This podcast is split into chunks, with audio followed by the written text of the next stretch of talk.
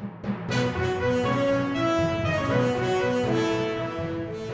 Bonjour à tous et à toutes, Florence Westgard pour vous présenter ce numéro de notre programme d'édition spéciale hiver où nous revenons sur des sujets qui ont marqué l'actualité des Nations Unies ces derniers mois. Dans cette deuxième partie de notre édition spéciale consacrée au Mali, Mama Kwate Doumbia, président de la plateforme des femmes au Mali, revient sur l'évolution de la participation des femmes dans la transition politique dans le pays depuis 2012.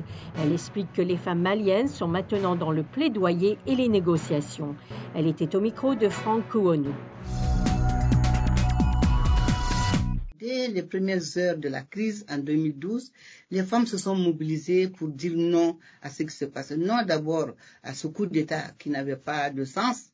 Mhm. Ensuite, on a dit non aux violations graves de droits humains, aux viols qui s'exerçaient sur les femmes dans le nord du Mali.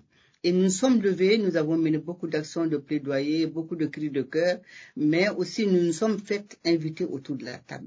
Quand on a préparé les activités de Ouagadougou, Ouagadougou 1, on a invité un certain nombre de Maliens à aller se retrouver à Ouaga pour discuter de cela. Mais quand nous avons senti qu'il n'y avait pas une composante féminine, il y avait des femmes, mais il n'y a pas une composante spécifique féminine de femmes, nous nous sommes déplacés à Ouagadougou et nous nous sommes invités autour de la table, nous avons pris des chaises, nous sommes assises et nous avons dit, nous sommes venus parler du Mali au même titre que les autres. Et je pense que ça a frappé l'opinion nationale et internationale, le fait que nous avons vraiment osé et dans ce travail qui a été fait ce jour-là, la déclaration de Ouagadougou 1, dans le préambule, c'est notre déclaration qui a été le préambule. Parce que c'est dans la salle que nous avons rédigé ce texte pour dire mhm. que voilà notre message pour la médiation. Et la médiation l'a utilisé pour en faire le préambule de la déclaration. Et après, nous, on nous a invités. Ensuite, à Ouaga, il y a eu la même chose.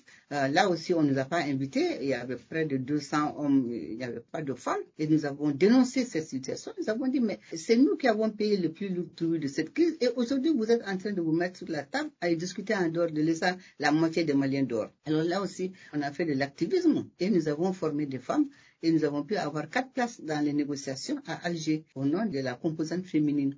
Et c'est ensuite qu'on a créé justement la plateforme des femmes leaders du Mali pour dire que, au-delà de tout ce qui nous séparait, mettons-nous ensemble et pesons de notre voix sur ce processus en cours.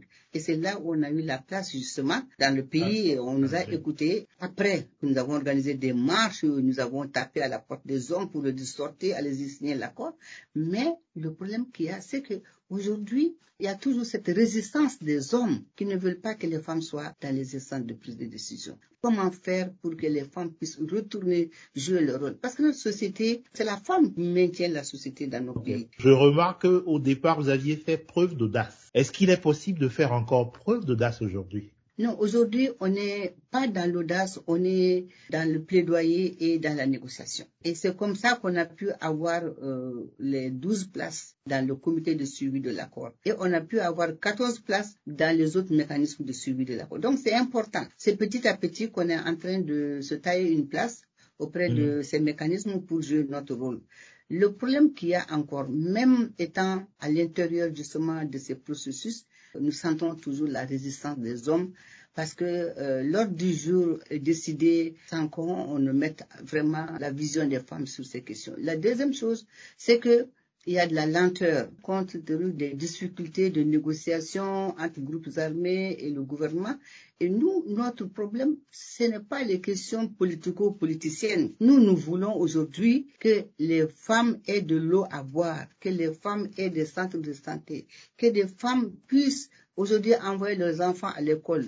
Nous voulons que les femmes continuent à mener des activités génétiques de revenus dans la paix et dans la sécurité, à faire leur euh, activité artisanale, à faire leur petit commerce, à faire vraiment leur maraîchage, à faire aujourd'hui les ventes de produits alimentaires pour faire vivre la société. C'est pourquoi nous demandons à la communauté internationale vraiment de nous accompagner pour que les femmes qui ont tout perdu pendant cette crise puissent euh, s'autonomiser. C'est la question clé que nous voulons qu'on mette au centre justement de l'accord pour la paix.